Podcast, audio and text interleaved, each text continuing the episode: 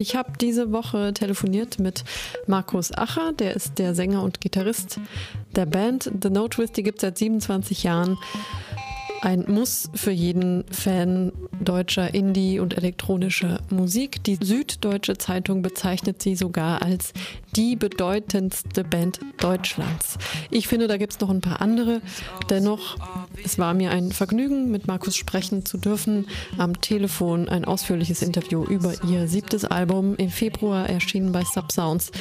Close to the Glass heißt das. Und darum, darüber geht's die nächste Stunde und natürlich jede Menge Musik von diesem super schönen Album.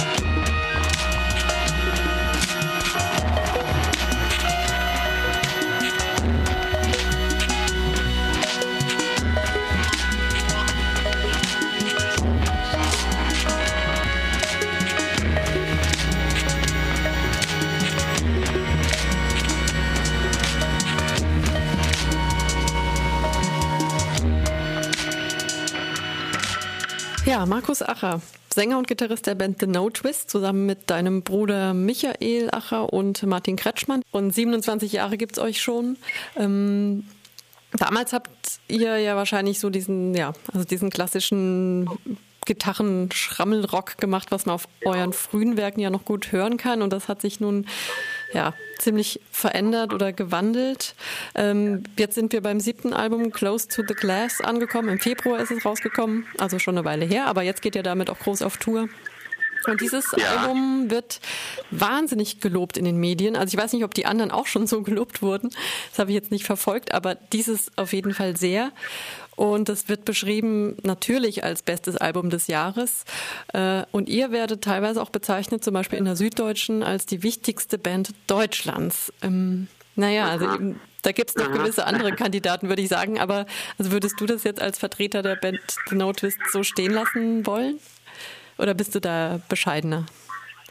Ja, ich bin natürlich bescheidener. Also ich würde es jetzt nicht so äh, sagen, aber ich meine, es ist natürlich, man hat ja immer nur den Innenblick kann jetzt nicht da, keine Ahnung. Also im Endeffekt müssen das andere Leute so einsortieren, aber jetzt die äh, momentan wichtigste Band Deutschlands finde ich auf, auf, jeden Fall nicht. Also es, gibt, es gibt ja so viel verschiedene, verschiedene Musik äh, in alle möglichen Richtungen, deswegen äh, keine Ahnung. Und ich meine, das Ding ist, es ist auch immer schwierig. Man kann, glaube ich, erst nach einer bestimmten Zeit, wenn eine Platte rausgekommen ist, überhaupt einschätzen, was ist, was, wie die Platte dann äh, sich so einordnet in den Veröffentlichungen, die sonst noch so rauskamen in der Zeit. Deswegen so im, so im Rückblick ist die Platte, die äh, zwei Platten davor, Neon Golden heißt die, war auf jeden Fall für uns jetzt so die, die am meisten ausgelöst hat und die am meisten Leute erreicht hat und durch die wir zu sehr viel auch so im Ausland und so touren konnten. Mhm. Das war jetzt eigentlich für uns erstmal die, die, die wichtigste Platte im Rückblick. Hat die von Anfang an so gezündet oder ist das erst ähm, ein paar Jahre später so explodiert? Mit Neon Golden zum Beispiel? Nee, das ging eigentlich ziemlich schnell. Also da war die Reaktion eigentlich gleich von Anfang an ziemlich gut. So und ähm, bei der neuen war jetzt auch die Reaktion sehr gut, aber wie gesagt, ich kann sowieso nicht, kann sowieso nicht mhm, einschätzen. Mhm. Was, keine Ahnung. Ich ja, ich meine, was würdest du denn, was würdest du denn sagen, äh, jetzt euch mal ausgenommen, wer sind die, wer ist die wichtigste Band Deutschlands oder wer sind die wichtigen, wichtigsten Bands? Oder was hat euch so Na, geprägt damals? Von, oh, es gibt ja sehr viele, also jetzt von, von Bands, die nicht mehr existieren, natürlich sehr, sehr viele, viele Krautrock-Bands, die sehr wichtig sind. Ich würde sagen, Can.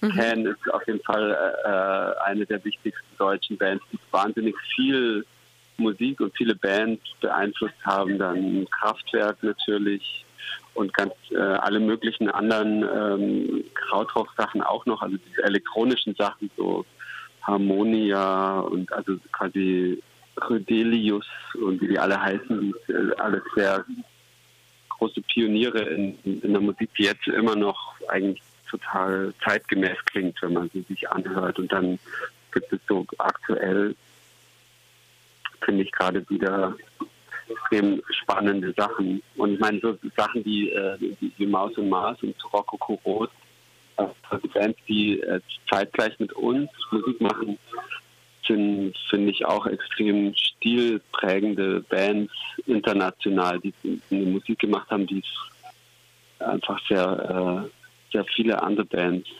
beeinflusst hat.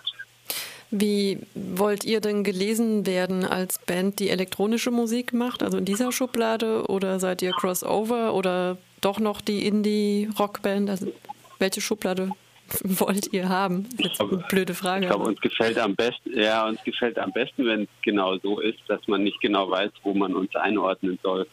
Das gefällt uns am besten. Also kein, keinem Genre zuordnetbar, sondern im Endeffekt eine unkategorisierbare, hoffentlich auch immer wieder überraschende Musik.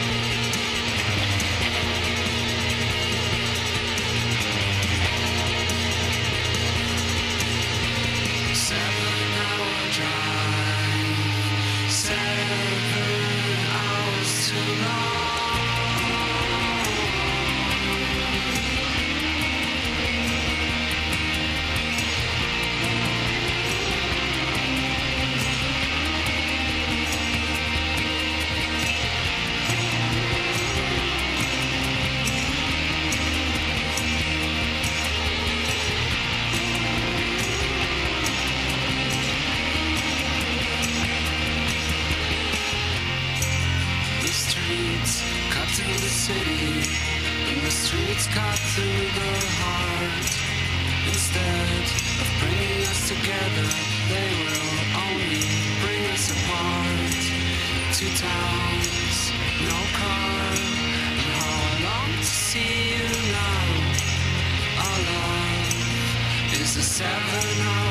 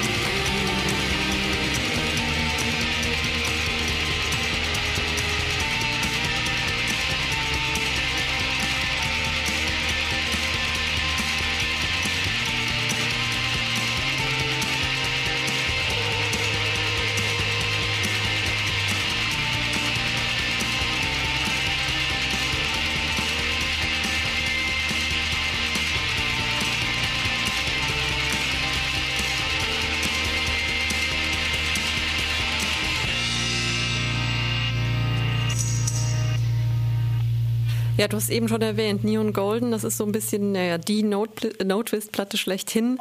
Ähm, hat Vor- und Nachteile. Also irgendwo ähm, werdet ihr wahrscheinlich für immer damit assoziiert werden. Alle sprechen euch drauf an.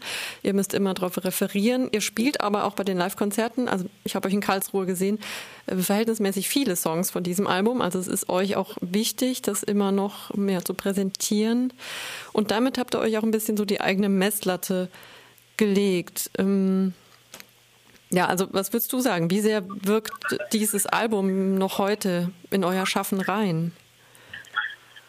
Ähm, ja, für uns war das schon, ist es natürlich eine wichtige Platte. Es sind einfach ein paar Lieder drauf, die eben auch live total gut funktionieren. Deswegen spielen wir auch relativ viele davon, die jetzt so, äh, die man sehr gut auch in so eine andere Richtung lenken kann und trotzdem bleiben sie noch Pop-Songs quasi. Und es geht mit äh, ein paar Stücken auf Neon Golden sehr gut. Aber so grundsätzlich schauen wir, wenn wir das Live-Konzert machen, geht es uns weniger um jetzt die einzelne Platte als um so einen so einen Bogen, der an sich Sinn macht und so, dass man halt nicht zu viel von einer Sache hat, sondern so durchmischt und so. Und da haben wir jetzt äh, weniger auf die Platten, also im Endeffekt verlieren die Platten an sich oder die Zeit auch so eine, äh, äh, verlieren die Bedeutung und wir, wir schauen eigentlich nur noch auf die einzelnen Stücke und können teilweise gar nicht mehr so zuordnen. Aber generell, ja, also sprechen uns halt am meisten Leute auf Neon Golden an, definitiv. Und es war dann auch, es war uns gar nicht so bewusst, aber ähm, wir haben es gemerkt, als wir die WNE, also die Platte danach gemacht haben, dass dann da schon sehr hoher Druck ist und wir eigentlich im Endeffekt nur eine schlechtere Platte danach machen konnten, weil alle, äh, weil alle das so, so eben so hoch angesetzt haben und da war dann von vornherein klar, dass es irgendwie eigentlich nicht, äh, nicht besser wird, hatte ich das Gefühl oder so. Deswegen, Motiviert das oder äh, demotiviert das, dieser Druck? Äh, wie gesagt, wir haben, als wir die Platte gemacht haben, die Nachfolgeplatte, war uns das gar nicht bewusst. Insofern waren wir okay. extrem motiviert und so und hatten so eine Idee für uns, wie wir jetzt halt äh, weitermachen. Da war uns das ganz klar. Ich glaube, wenn jetzt uns das klar gewesen wäre, hätten wir das bestimmt auch anders gemacht. Und ob das so gut gewesen wäre, ich glaube, das wäre eher schlecht gewesen, weil dann hätten wir extrem darüber nachgedacht, was wir jetzt machen müssen oder was wir jetzt anders machen müssen. Und so haben wir auf eine Art weitergemacht, nur einen anderen Aspekt äh, quasi mehr betont als bei Neon Golden und das fand ich eigentlich, finde ich jetzt im Nachhinein gut. Und es war gut für Klaus to the Glass, weil jetzt hatten wir die Platte nach Neon Golden hatten wir gemacht. Und eigentlich konnten wir wieder von vorne anfangen. Das war irgendwie sehr befreiend. Deswegen ist, glaube ich, die Platte auch so geworden, wie sie ist. Mhm. Also im Endeffekt hatten wir keinerlei, wir hatten das Gefühl, wir können jetzt irgendwie machen, was wir wollen, eigentlich. Mhm. Und ihr habt immer einen unterschiedlichen Fokus. Also, was gerade gesagt, ihr betont einen anderen Aspekt. Ähm, welchen Aspekt habt ihr dann jetzt bei Close to the Glass besonders betont? Musikalisch wie textlich, ähm, meinetwegen? Äh, das collagenhafte, sprunghafte war uns äh, irgendwann als übergreifende Idee für die Platte eingefallen oder haben wir irgendwann so gefunden. Also wir versuchen immer so eine Idee zu kriegen irgendwann oder wie so ein Bild, eine Farbe, also wie die Platte dann sich anhört. Und es war bei der WNE sehr geschlossen. Dann haben wir versucht, einen Sound zu finden und ähm, es bei der neuen Platte sich immer mehr abzeichnete, dass es gar nicht funktioniert und wir einfach nicht einen Sound finden, sondern jedes Lied in eine andere Richtung geht eigentlich fast oder mehrere verschiedene Richtungen haben wir irgendwie angefangen, das zu fokussieren und, und sogar noch äh, hat es uns extrem Spaß gemacht, immer mehr auch teilweise ins Extrem zu treiben und zu sagen, wir machen nach einem elektronischen Collagenstück, äh, das sehr abstrakt ist, ein, so ein Shoegazer, Gitarren, 90er Indie-Rockstück hm. und dann wieder ein Krautrockstück und einfach alles, was, was wir gerne mögen ohne, ohne auch äh, die Referenzen zu verbergen oder so, einfach, einfach drauf losmachen und wie, wie, so, wie so ein gutes Mixtape oder so. Mhm. Ja, das, das klingt fast schon verspielt und man hört raus, dass ihr so grundsätzlich sehr frei seid, euch sehr frei fühlt im Musikmachen. Und äh, das zeigt ja auch, mhm. dass da wenig Druck von außen ist. Äh, also höchstens, naja, ein Erwartungsdruck der Fanbase, aber die lieben euch sowieso. Das heißt, ja, ihr könnt im Prinzip machen, was ihr wollt, was ja sehr schön ist für euch. Äh, ja, also wie gesagt, wir denken auch immer oft, wir denken eigentlich nicht sehr viel an die Rezeption tatsächlich. Das kommt erst ganz gegen Ende oder so. Am Anfang ist, sind wir so beschäftigt und oft natürlich auch ein bisschen gestresst mit der mit den Stücken und wie wir die hinkriegen und ob sie überhaupt gut sind, ob man jetzt da an dem Lied weitermachen soll oder nicht und solche Sachen, äh, dass wir da jetzt gar nicht so drüber nachdenken, wie ob das jetzt ein Stück ist, das dann ein typischer Nautilus-Fan jetzt gut findet oder nicht, oder, sondern eher erstmal, also es fängt bei uns an und dann fängt man später darüber an nachzudenken, wie kann man sich die Platte gut durchhören. Ist es jetzt äh, zu viel oder zu wenig, zu langweilig, zu stressig, keine Ahnung, so, solche Sachen. Also da hört man dann mehr mit so Außensicht. Aber am Anfang ist es eigentlich, sind es wir. Und ich glaube, das hat die Platte auch beeinflusst, dass, dass man ja auch jetzt äh, äh, zurzeit viel mehr so mit dem Internet viel kürzer und viel schneller hört, also so viel mehr von einer Sache zur anderen gibt. Ich glaube, das bildet das schon auch okay. ab. Also wie der Titel auch, mhm. Close to the Glass, also so, so am Bildschirm, so Leben am Bildschirm. Okay. So, hört sich, so höre ich auch immer mehr Musik, so ungeduldig. Okay. Nicht sehr lang bei einer so, Sache bleiben. Ja, sondern, so ein Aufmerksamkeitsdefizitsyndrom ah, ja, auch. Ne? Das wäre der, der pathologische Begriff dafür. After our life in the casino, we know that gambling is a joke. To say I'm not here for the money, it's just another word for broke. One room for us, both of us. One room for us is not available.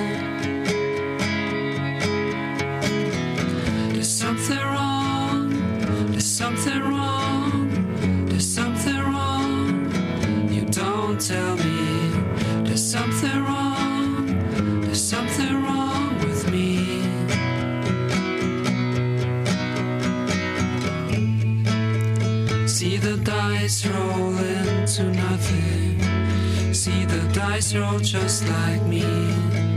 And when the stars fall off the ceiling, they roll into the sea.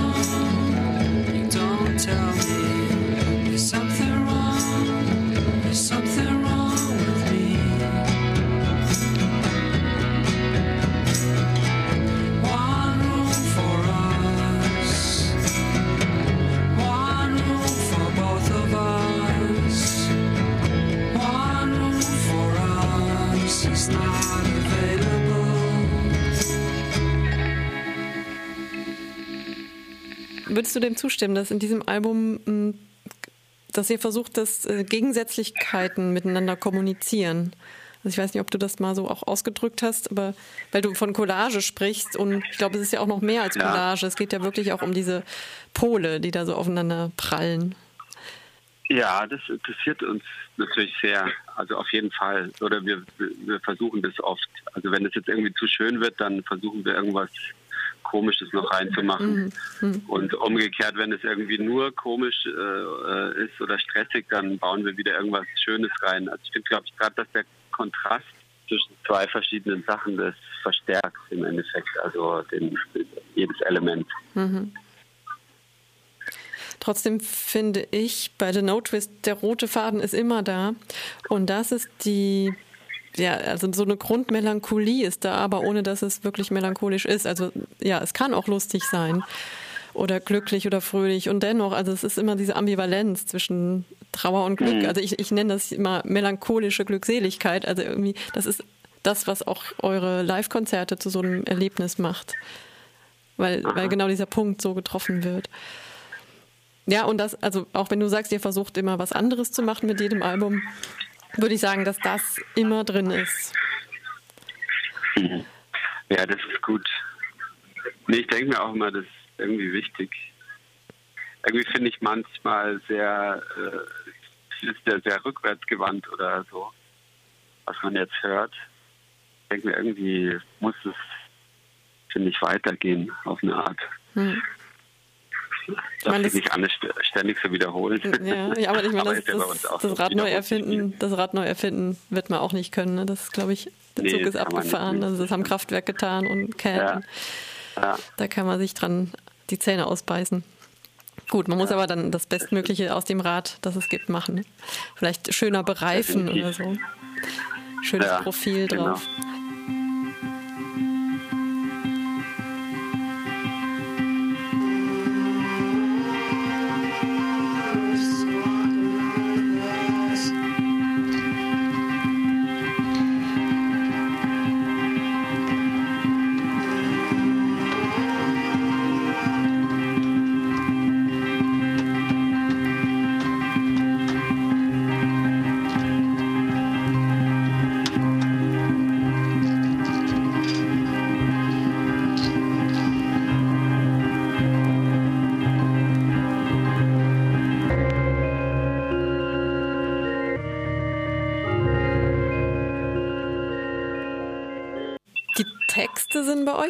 Und du bist ja auch für die Texte verantwortlich, die sind eher kurz gehalten. Also es ist jetzt nicht wirklich ein Storytelling, außer vielleicht bei ein paar Ausnahmen.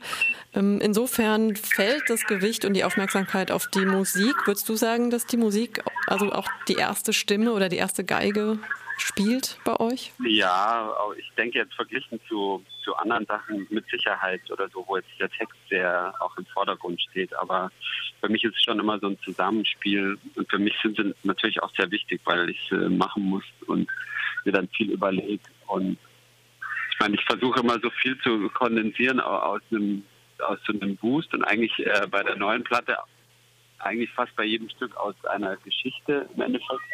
Äh, genau, also sind mir schon sehr wichtig und ich mache da ewig lang rum, äh, bis ich irgendwie das habe. Also es muss ja dann auch immer noch gut klingen. Also da ist dann der musikalische Aspekt wieder drin und ähm, muss sich gut singen lassen und so. Und dann ist es auch noch Englisch. Das ist auch äh, auf eine Art einfacher und schwieriger, Hm. den Text zu finden. Deswegen aber mir ist es sehr wichtig und ich, äh, oder mir ist es extrem wichtig, auch bei anderer Musik, ich äh, sofort auf den Text. Und wenn der Text irgendwie fürchterlich ist oder doof oder irgend sowas, dann kann ich mir Musik auch nicht anhören. Dann kann die Musik irgendwie noch so schön sein, aber dann deswegen ähm, ist mir das sehr wichtig, ja. Mhm.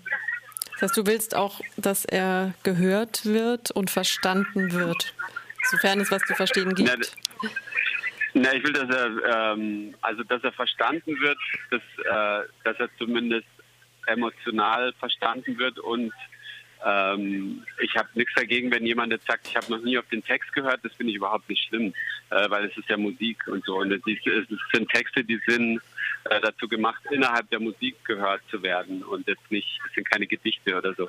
Da würde ich anders schreiben. Aber ähm, deswegen macht mir das nichts aus. Aber ich denke mir, wenn man auf die Texte hört, dann sollte man ähm, zumindest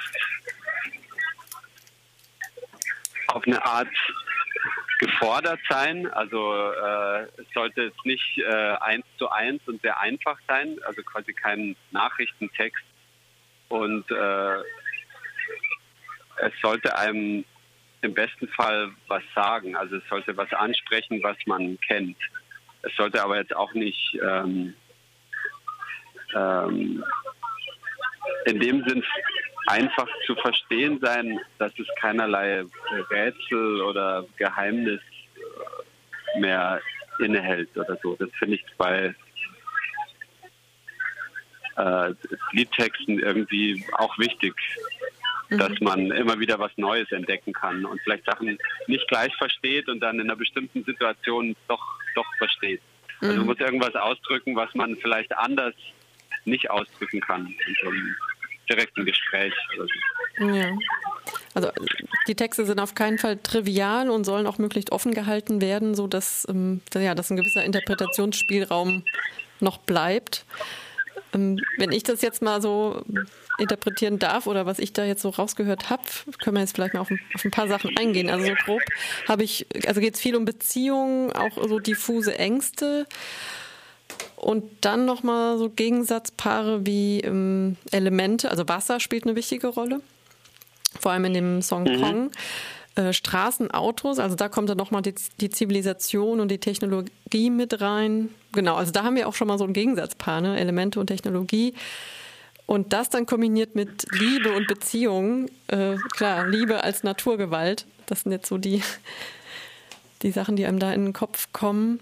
Ich mag immer sehr gerne, wenn, wenn äh, abstraktere Sachen äh, oder erstmal nicht emotionale Sachen oder so oder nicht zuordnebare Sachen wie eben äh, Weltraum oder philosophischere Sachen oder äh, Überlegungen über einen Raum oder irgend sowas oder ähm, eben da auch dann, was weiß ich, ähm, so Transitkram wie äh, Züge und Autos oder solche Sachen, wenn man die kombiniert mit einer extrem persönlichen, emotionalen Geschichte oder so und dadurch irgendwie verschiedene Blickwinkel auf eine Sache hat oder das so kontrastiert, ähm, mag ich es zu persönlich immer sehr gerne. Oder es, es, gibt mir sehr viel. Einerseits rettet es auch vor einem Kitsch, also mhm. dass man immer wieder hin und her äh, schneidet, quasi wie in einem Film, ähm, dass man nicht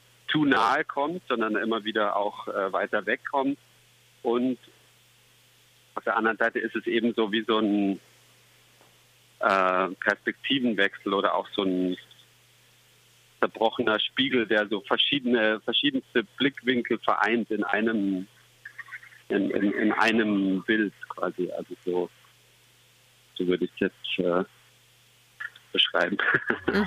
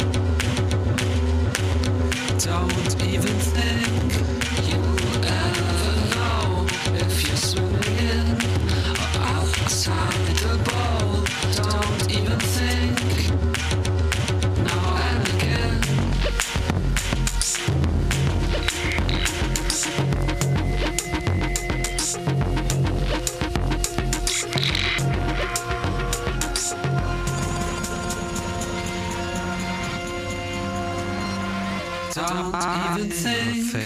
I bring my face close to the glass. Some other place, don't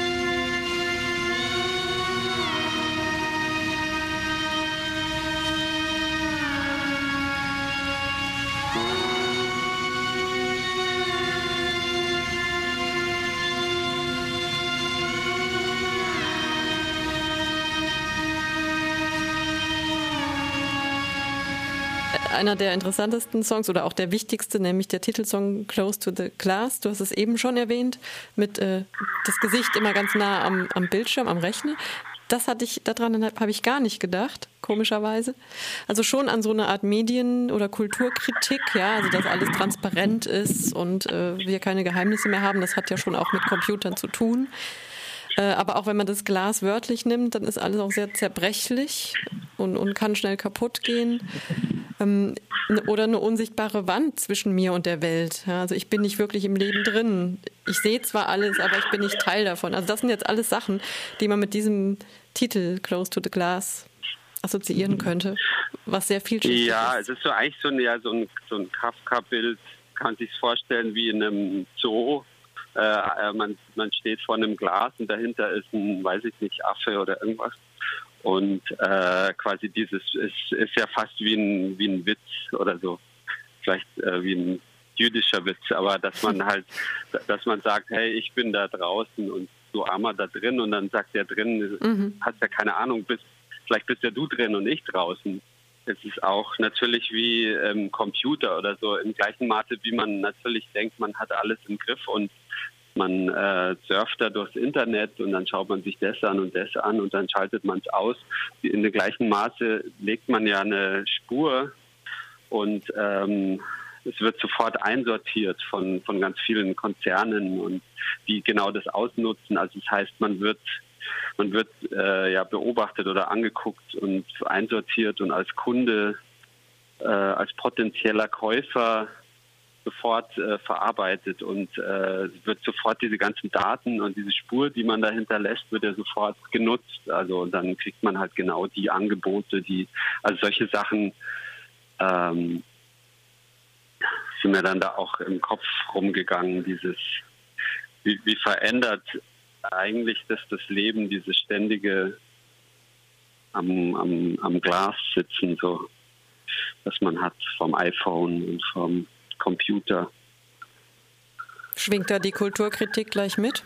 Oder ist es ja nur eine Beobachtung? Mm, Nein, es sind Überlegungen mehr. Es sind so, äh, bei mir ist es äh, meistens, äh, ich, ich, es sind keine Parolen und auch keine Message, wie du vorher meintest, sondern bei mir ist es eher, dass ich, dass ich mich einfach so um so Themen drehe oder kreise im wahrsten Sinne des Wortes und genau so dann auch die Texte mache. Also immer wieder aus einer anderen Perspektive halt mir was dazu einfällt. Es sind eher so Gedanken, die ich halt so anhäufe und dann streiche ich immer mehr raus und bleiben die übrig, die, äh, in, äh, die ich gut singen kann und die gut in den Text passen und in die Musik und von denen ich denke, dass sie die wichtigsten sind und immer noch den ganzen Rest beinhalten. Quasi. Also das ist so eine konden kondensierte Form von, von solchen Gedanken im Endeffekt. Ja, dann unmittelbar danach der Song Kong. Ähm, hat auch was mit dem Affen zu tun, King Kong vielleicht. Der Affe hinterm Glas und dann kommt King Kong. Nee, ähm, ja, eine richtige, das ist, das ist jetzt so eine Neon Golden No Twist Pop-Hymne, würde ich sagen. Also die habt ihr dann da so schön rein platziert in die Mitte oder ins erste Drittel. Musikalisch ein absoluter Befreiungsschlag, textlich, aber geht es dann doch wieder um, um Angst, ja, oder um so eine Naturkatastrophe äh, ja, also mhm. einen kleinen Jungen, der, ich weiß nicht, das Haus steht unter Wasser und er wünscht sich einen Helden herbei, der ihn dann rettet. Ja, das ist tatsächlich einfach eine Geschichte aus meiner Jugend, Kindheit. Mhm. Da ist das genauso passiert und ich kann mich nicht mehr erinnern, ob das, das habe ich jetzt äh, erfunden oder mir ausgedacht oder das kam mir einfach beim Singen, da kam mir der Name Kong und dann habe ich den gelassen. Also das äh, vollkommen äh, unterbewusst, keine Ahnung, hm. hatte ich einfach Kong als, als Wort. Und ähm, das, das habe ich, äh, genau, aber der Rest ist so, dass ich mir das so, äh, da gab es eben so eine Überschwemmung und das war total spannend und aufregend, als wir Kinder waren. Einfach weil man nicht mehr aus dem Haus konnte oder nicht mehr in die Schule und die Straße war überschwemmt und so. Und dann der Fluss war so äh, äh, über die Ufer getreten. Wir haben ganz nah an dem Fluss gewohnt, in so einem Mietshaus. Mhm. Und das war halt spannend. Da habe ich mir das überlegt, so alle möglichen Sachen, unterirdischen Tunnels und irgendwann auch, dass so, so ein Superman kommt und äh, die Leute irgendwie evakuiert. Genau, das, das mir, als wir das Lied äh, komponiert haben, im Proberaum so gespielt haben, ist mir das einfach eingefallen. Und ich finde solche Sachen eigentlich, wenn das so durchlässig wird, also wenn man nicht mehr nachdenkt, sondern einfach so vor sich hin spielt und es fällt einem irgendwas ein, das versuche ich eigentlich äh, immer sofort zu nutzen und festzuhalten und aufzuschreiben, weil das finde ich eigentlich irgendwie am besten. Mhm. Nicht, wenn man nicht Ewigkeiten überlegt oder überlegen muss, was könnte ich, könnte ich jetzt da wieder sagen oder so, sondern einfach die erste Idee Genau. Und das war da eben das, diese Geschichte.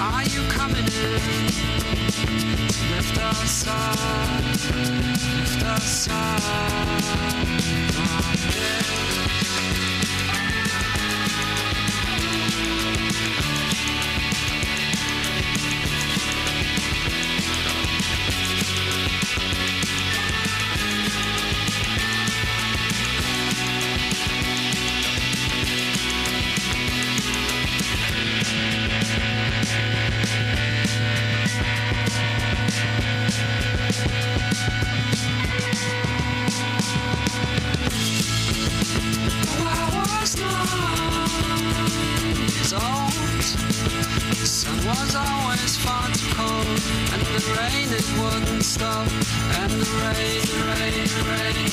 The water filled the room, My house got swept away. Why Once you come, tell, know you're strong. Are you coming in? Are you coming in? drop us off another spot. It's worse.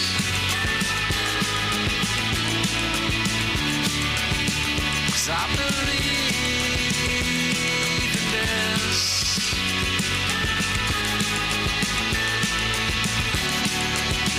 Cause I believe in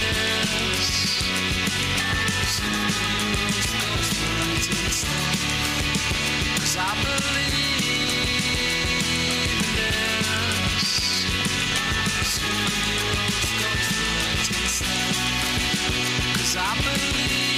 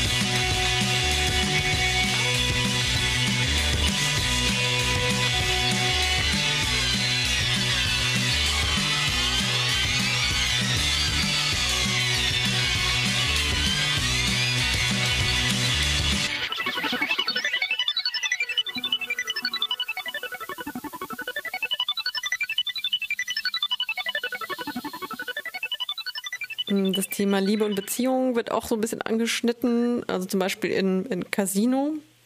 Liebe als Glücksspiel. Passt das oder ist es daneben gegriffen? Nee, im Endeffekt passt das alles. Also ich finde, wie gesagt, ich will das immer dann so, dass äh, ich, fi- ich finde es toll, wenn Leute dann was rauslesen, was ich jetzt nicht unbedingt äh, gedacht habe, aber was auch drin steckt, definitiv. Also das äh, ähm, denke mir, man sieht oft, also man, man, äh, das finde ich das Gute, wenn, wenn was, wenn Text oder Kunst allgemein gelungen ist, dann sieht man sich selber da drin und dann steckt es aber auch da drin und dann kann man so. Ähm, aber ähm, bei Casino, das ist auch eine Geschichte, da habe ich eben so ein Paar gesehen, stand vor so einem Casino in München. Die habe ich gesehen und dann äh, und haben wir das Lied gerade gemacht und ich fahre immer eine Dreiviertelstunde mit dem Auto ins Studio von München nach Weilheim und höre da die Stücke und mache dann den Text. Und ähm, ich habe die gesehen, die standen da so und, äh, vor diesem Kino, äh, Casino, als so ein bisschen, als ob sie, als ob sie da wohnen oder und ist irgendwie stolz, auch besoffen und so. Auf eine Art auch irgendwie verzweifelt. sah nicht so gut aus eigentlich. Okay. Aber ähm, äh, schönes Paar, genau. Und dann habe ich, äh, dann habe ich den äh, Text so aus ihrer Perspektive so. Ja, wenn die wüssten, wie Aha. die dich inspirieren. Also, ist eigentlich ganz schön. Genau. Und das, dann habe ich das, habe ich, äh, habe ich das so. Das hat gut gepasst gerade zu dem Lied. Ja, also das Lied selber ist ja, ist ja auch nochmal eher ähm, nicht elektronisch, also eher so, so ein Anti-Folk-Song, ne? Also auch sehr ja, lethargisch gesungen und ein bisschen gelangweilt. Kommt das rüber? Im Vergleich. Ähm, na, das Stück war erst ein, das hat eine ganz lange Geschichte, weil es erst eine Komposition von unserem Schlagzeuger war. Davon hat der Martin Kretschmann Teile rausgesampelt und ein elektronisches Stück draus gemacht. Und es war dann komplett elektronisch, also mit gesampelten akustischen Instrumenten. Und darauf habe ich den, die, den Gesang gemacht. Da war es auch noch relativ anders und es hat aber irgendwie immer nicht so funktioniert. Und dann irgendwann äh, hatte jemand die Idee, dass nur noch, dass ich es mal nur mit Akustikgitarre spiele und singe und dann plötzlich hat es funktioniert und dann wurde es zu diesem Folk. Also eigentlich wurde es nie so komponiert, wie es jetzt da drauf ist, sondern es ist so, eine, so ein langer Prozess, genau. Ja, und dann hätten wir noch Seven Hour Drive und Run, Run, Run. Also Seven Hour Drive äh, legt schon im Titel, also legt nahe, dass es sich um eine Fernbeziehung handelt und eben mit all den Hürden, und Problemen, die es da so gibt. Da ist aber wiederum der Sound äh, eher optimistisch. Ja, also äh, genau, also es, es schlägt nie voll in die Kerbe rein. Es hält uns immer noch ein bisschen über den Boden. Äh, run, run, run, Flucht vorm Schmerz. Vielleicht? Weiß nicht. Run, Run, Run ist eigentlich, ähm, da würde ich jetzt gar nicht zu viel rein interpretieren, weil es, ja, genau so, relativ klar. Und eigentlich ist es Run, Run, Run. Es ist ja so, eine, so ein Klischee, so eine, so eine Phrase, die wahnsinnig viel in so Folk und Blues und Gospel-Liedern vorkommt. Also das kommt, ganz oft. Und äh, das ist, als ich das komponiert habe, das ist ja so ein bisschen wie so ein Blues, Blues-Riff, was immer so durchgeht. Und äh, da habe ich das auch so gleich so ohne nachzudenken drüber gesungen. Und dann habe ich äh, den Rest des Textes da eigentlich auch relativ klischeemäßig so dazu gebaut. Es ist eigentlich wie so ein wie so ein Bluesstück halt, wie ähm, wie das da immer ist. Man man ist verlassen worden und man man läuft und Läuft versucht läuft dem und zu läuft. entkommen und Mhm. gleichermaßen läuft natürlich ist auch der der, äh, der die Geliebte oder der Geliebte oder was auch immer ist, ist natürlich auch fortgelaufen und so. Also so eine Bewegung auseinander und wiederum aber auch hin zu, zu einer zu einer Zeit, wo es alles wieder besser ist und so. Mhm. Das steckt ja auch drin. Obwohl die Erde ist rund, ne? Vielleicht trifft man sich am anderen Ende wieder, wenn, wenn man voneinander wegläuft. Das nee. erinnert weiß mich an, an äh, Marina Abramovic, äh, die über die chinesische Mauer gelaufen ist, ihrem Ex-Freund entgegen.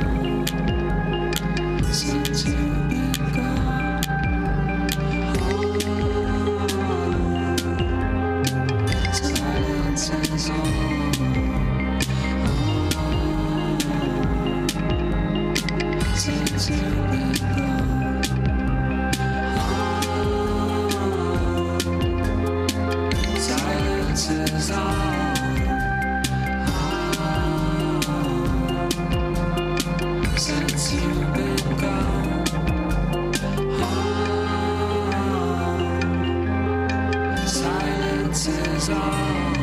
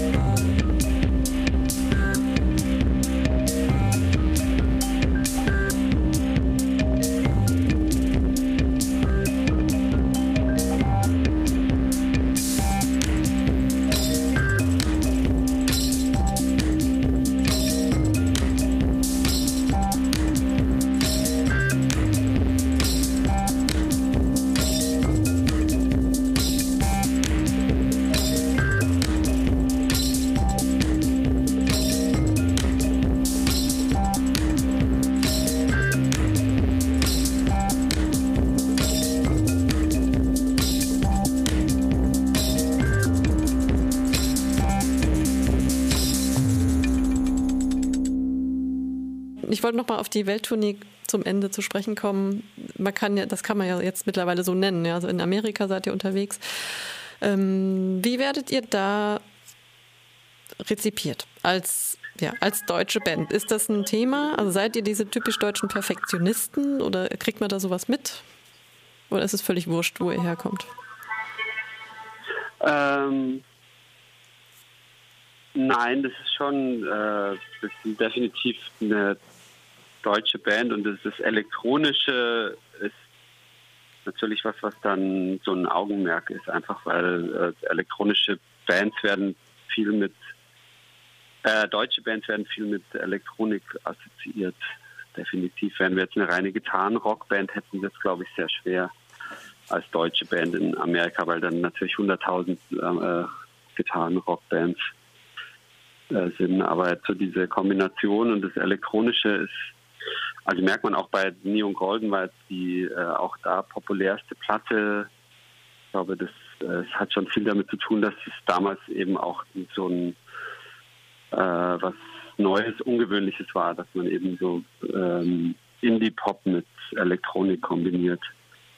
Mhm.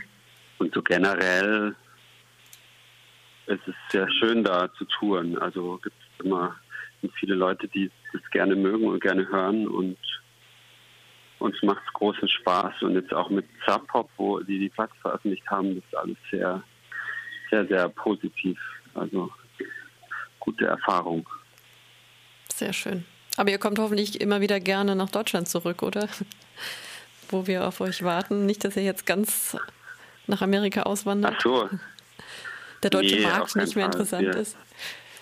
Nein, äh, nee, nee, nee. Ich meine, das ist ja auch immer ein Kostenfaktor. Man kann nicht einfach so nach also es muss, wir können nicht so oft nach Amerika einfach, weil es sich äh, nicht äh, rechnen würde. Also es kostet sehr viel Geld, natürlich immer mit Flugtickets und sowas. Mhm. Deswegen ähm, und hier Deutschland ist es oder auch generell Europa ist natürlich für uns viel einfacher zu touren, weswegen wir immer mehr auch in Europa und in Deutschland touren werden als in Amerika. Okay, Markus, ich bin durch und okay. bedanke mich sehr, dass du dir so viel Zeit genommen hast.